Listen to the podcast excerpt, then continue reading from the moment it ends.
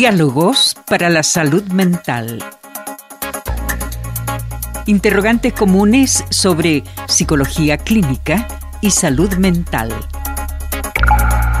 Conducen Daniela Jerez Garcés, psicóloga, y Felipe Hinojosa Paredes, profesor del Departamento de Música de la Universidad de Concepción.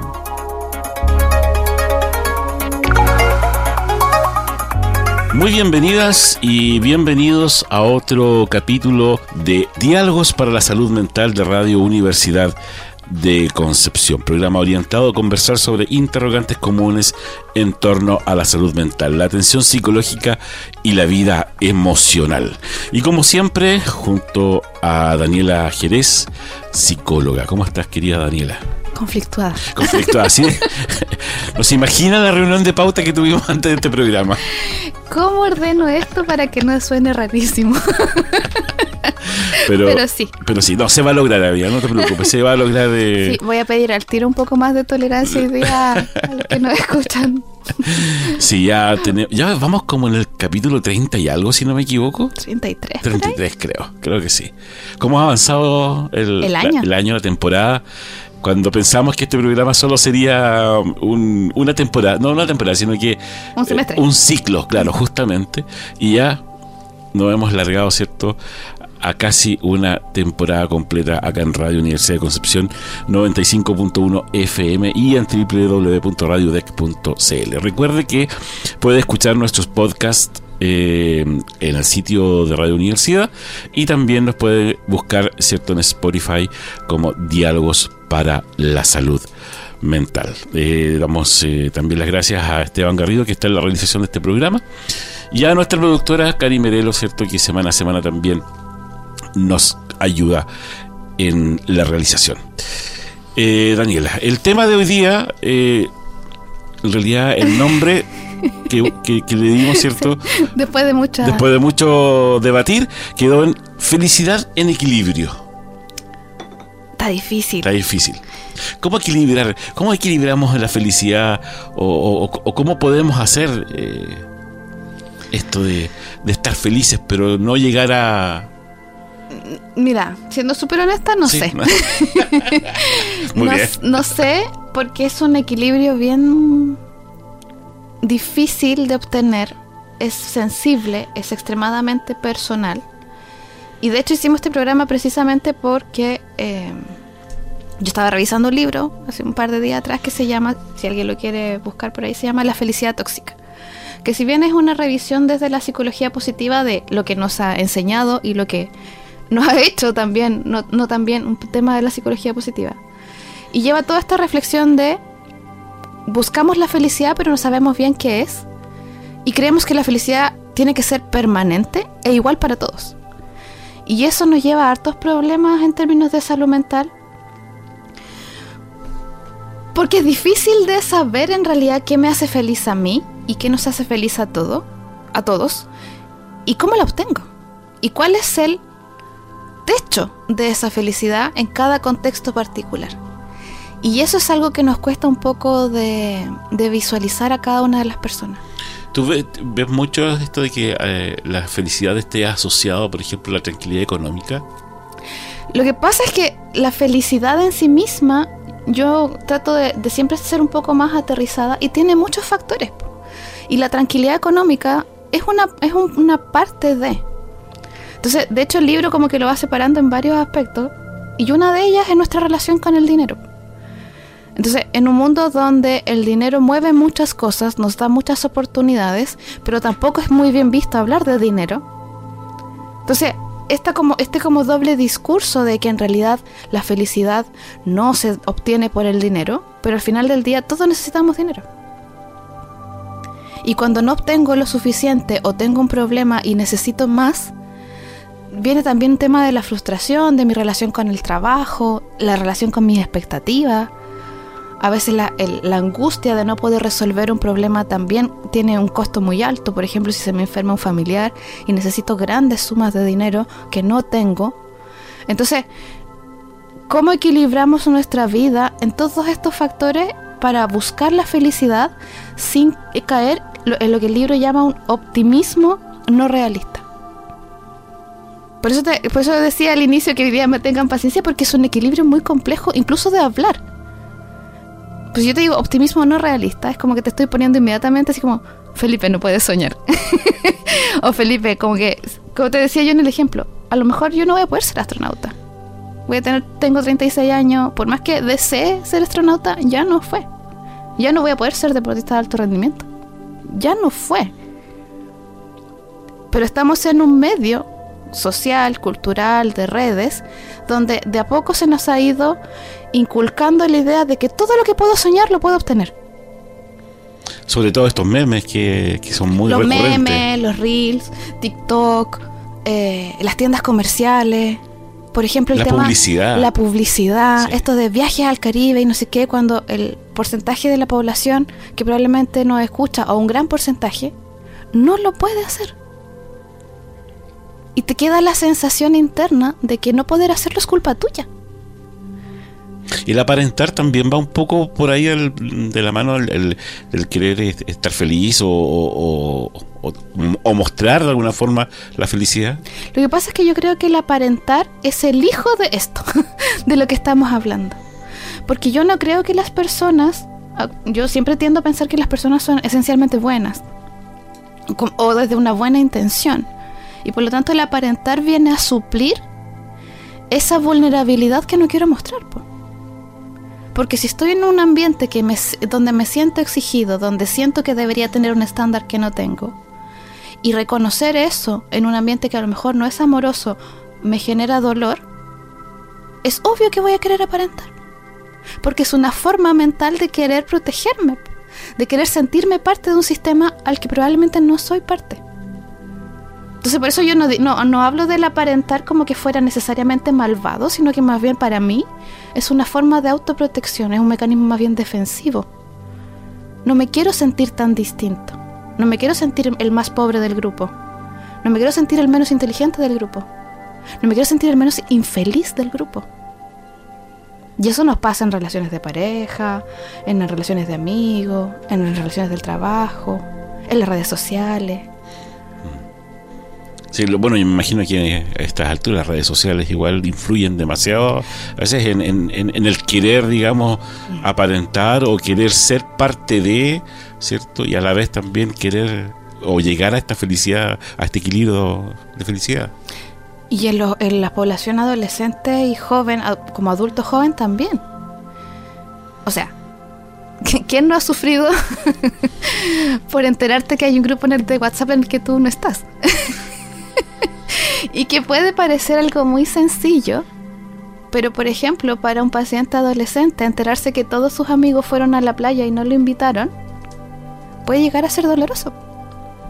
Porque todas las personas queremos ser parte de algo por más que algunos digan en, voz alta que no, yo siempre le digo a mi paciente, al final todos somos como, imagínenselo como mamífero o como cachorros de Golden Retriever.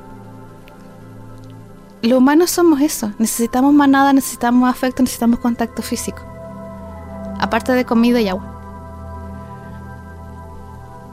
Entonces, por eso el tema de la búsqueda de felicidad un poco cronificada a mí me preocupa, porque si bien yo siempre estoy orientando, y por eso te decía que este programa puede ser un poco contradictorio en sí mismo, siempre estoy orientando la búsqueda del bienestar de las personas, y las personas van a trabajar conmigo buscando eso, buscando sentirse mejor, buscando tomar decisiones, buscando autonomía, también a veces me toca hacer la pega de decir, mira, esto tiene un límite. Pues, pero ¿cómo el, el, tener, el querer tener felicidad va a tener un límite? Porque hay que revisar la imagen de felicidad que cada uno tiene. ¿La expectativa también? la expectativa, el, esta idea de lo que yo debería, por ejemplo, a nivel etario, lo que yo debería estar haciendo esta edad. Ah, pero claro, es porque obviamente viene toda un- una historia detrás. Es decir, es, es por la crianza, es por lo que te han dicho tus padres, por lo que te han dicho a lo mejor eh, tu, lo que- círculo, tu círculo de amigos. Y todo el medio lo que te dice que deberías estar Claro. haciendo. Es como cuando de repente ese meme, vamos, vamos a ir a los, a los mensajitos y a los memes, cuando de repente sale uno que dice eh, en la reunión de, de, compañeros de colegio, todos con hijos y uno con tres perros. sí, esa soy yo. bueno, yo tengo dos nomás, pero, pero a, eso voy, pues digamos, hay expectativas y expectativas y de repente eh, todos esperarían, bueno, pero ya a tu edad ya no tienes familia, no tienes... Eh, pero tengo perros, pues, y soy feliz con los perros y... Y punto. Por eso te digo que ese, eso requiere autoconocimiento, requiere madurez psicológica, requiere madurez emocional, decir, yo sé lo que a mí me hace feliz. Claro. Y eso es lo que yo busco. Pero la, esta búsqueda de la felicidad es cuando tomamos un estándar que es externo, no vemos nuestros recursos. Porque si no tenemos claridad de los recursos, tampoco me puedo poner una meta alcanzable y por lo tanto eso me va a generar mayor frustración. Si yo busco el estándar de felicidad que me da el ambiente, probablemente no lo voy a alcanzar nunca. Porque es como estar peleando contra un muro. Entonces, ¿cómo logro saber lo que a mí me hace feliz sabiendo o conociendo que dentro de ese proceso igual van a haber momentos dolorosos? Y ahí es cuando pasamos como al otro polo, decir, ¿cuánto nos cuesta? Y yo esto lo, lo he dicho probablemente en muchos capítulos, en más de la mitad, ¿Cuánto nos cuesta tolerar el malestar emocional? Y ahora también a nivel de malestar emocional, de la tristeza, de lidiar con la rabia, de lidiar con el asco, de lidiar con la frustración, hay un cierto punto donde también se está dando la idea que a mí no me agrada tanto, de que todos los malestares tienen que ir, por ejemplo, al psicólogo. Y nos hemos vuelto como al capítulo 1, cuando hicimos el de, ¿cuándo tengo que consultar? hay veces que no tenemos que consultar. Hay veces que si algo fracasa, yo voy a estar triste cuatro días. Claro. Porque es parte del proceso también, como lo, hemos conversado en, innumerables programas que, hemos tenido. Es decir, esto no es que eh, ahora se nos ocurrió, hoy día vamos a hablar de la felicidad. La felicidad la venimos hablando eh, y de, estar en este. como de los condimentos. y, como encontrar este equilibrio eh, en muchos de nuestros programas que, hemos tenido antes. pero justamente lo estamos llevando, ¿cierto? A, un nivel ya. más, más global. Global, justamente. Más interconectado. Por supuesto. Eh, vamos a, mm, hacer una pausita musical, como en todos los programas también. Eh, y vamos a, ¿cómo se llama? A, a, dejarlos con una canción de una banda que se llama REM. Y la canción es Shining Happy People.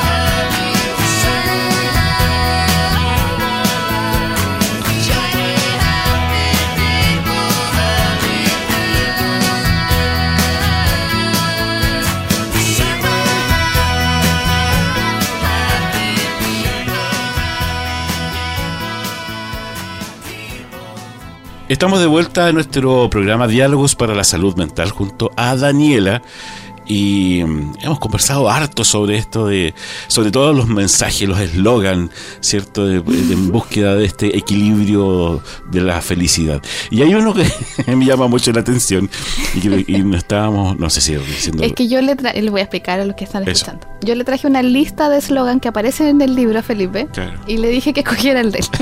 y escogí el mío lo mejor está por venir Oh, qué dañina esa frase frasecilla. muy mal, mal, porque uno no sabe lo que viene. Puede ser bueno, puede ser malo, a lo mejor te puede ayudar y- o te puede perjudicar.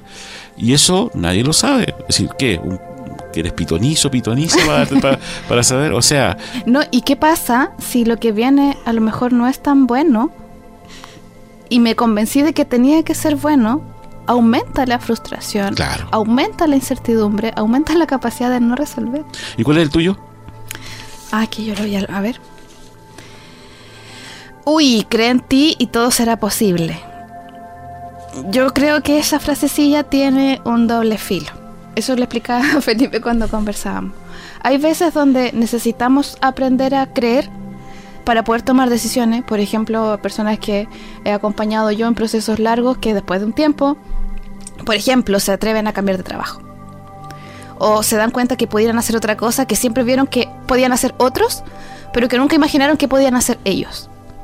Pero también el, creer en ti de manera patológica o, de, manera excesiva nos hace daño en el sentido de que lo que te decía antes, o sea, yo por más que crea en mí, ya no voy a ser astronauta. Probablemente no va a pasar. Y tengo que tolerarlo. ¿Puede llevarlo uno patológicamente esto eh, de querer ser feliz en, en todo momento? Sí, porque nos desconecta, nos hace perder el foco, nos hace perder el valorar que, por ejemplo, cuando hemos hablado de emociones que son un poco más difíciles de lidiar, tienen un rol que hacer, tienen un trabajo que, hacer con nosotros, nos vienen a mostrar algo de nuestra vida. Por lo tanto, si yo estoy buscando siempre estar bien y siempre estar en un estado agradable o de bienestar, pierdo la dimensión, pierdo la dimensión de los momentos que sí son felices pierdo la proporción de poder tolerar los que no son tan agradables y no sé bien qué me define a mí. po.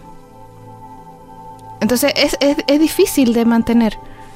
Y por eso te digo, o sea, yo no sé si eliminaría esta frase, cree en ti, todo será posible, de cuajo, pero la miraría con precaución, porque a veces sí nos frustramos. A veces tenemos que enseñarle, por ejemplo, a los niños que no van a tener todos los regalos en Navidad. Porque hay veces que no se puede. Que no se puede. Claro hay sí. veces que vamos a perder personas que queremos. Hay veces que vamos a perder trabajos que queríamos.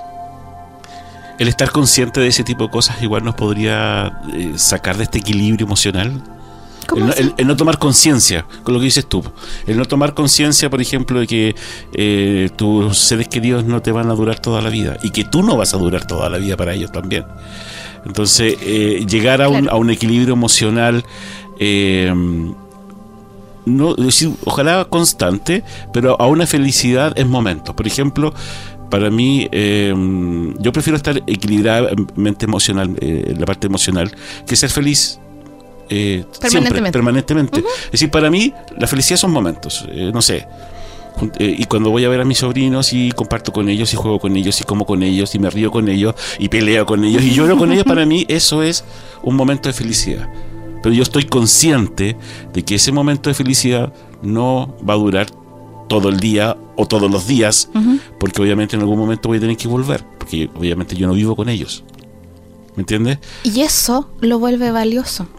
Claro. Hay uno le da una valide- una- un- Precisamente un que este momento lo estoy aprovechando, lo siento en toda mi dimensión, mentalmente, actitudinalmente, emocionalmente, y lo almaceno como algo valioso. Sabiendo que eso va a terminar. Por eso digo, la el, el estar consciente, la conciencia de que Eso es un factor muy protector, porque eso es lo que te da equilibrio.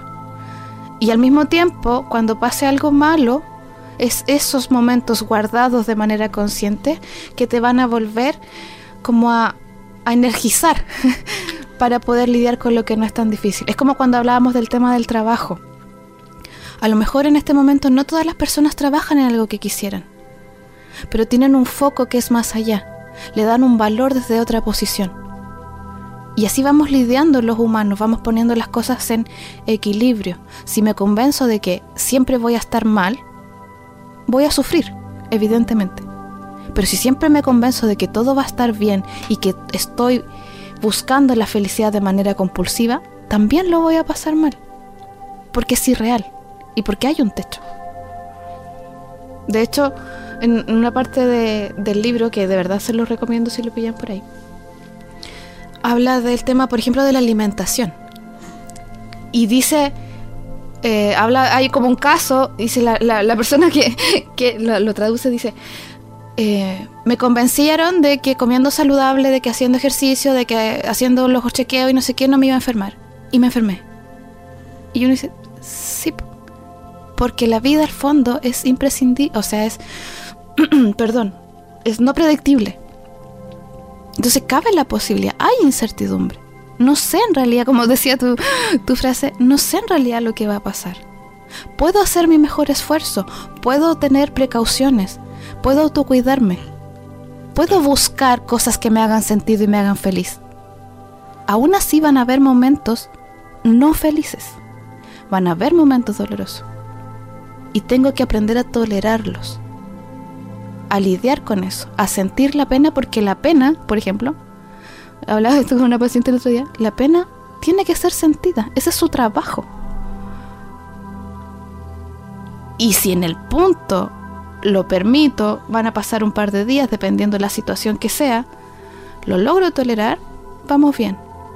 Y tampoco por un evento muy pequeño me vuelvo necesariamente o depresivo, o necesito psicoterapia, o necesito... No, hay veces que no si se mantiene en el tiempo, aumenta el síntoma, se cronifica un poco, a lo mejor tengo que atenderme.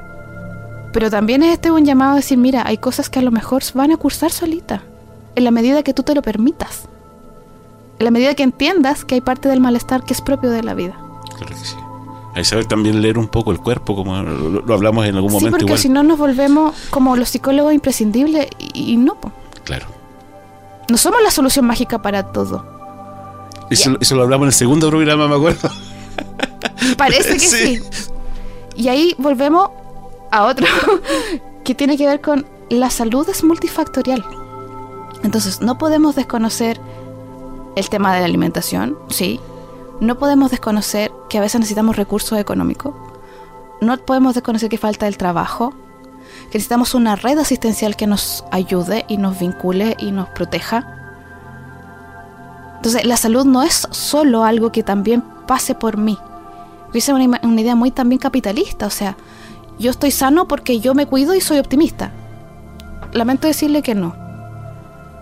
Hay veces que usted se va a enfermar y necesita, y aquí me voy a poner un poco más dura, necesita un sistema estatal o de salud o comunitario que me sostenga, porque a veces tampoco voy a poder solo. Por supuesto.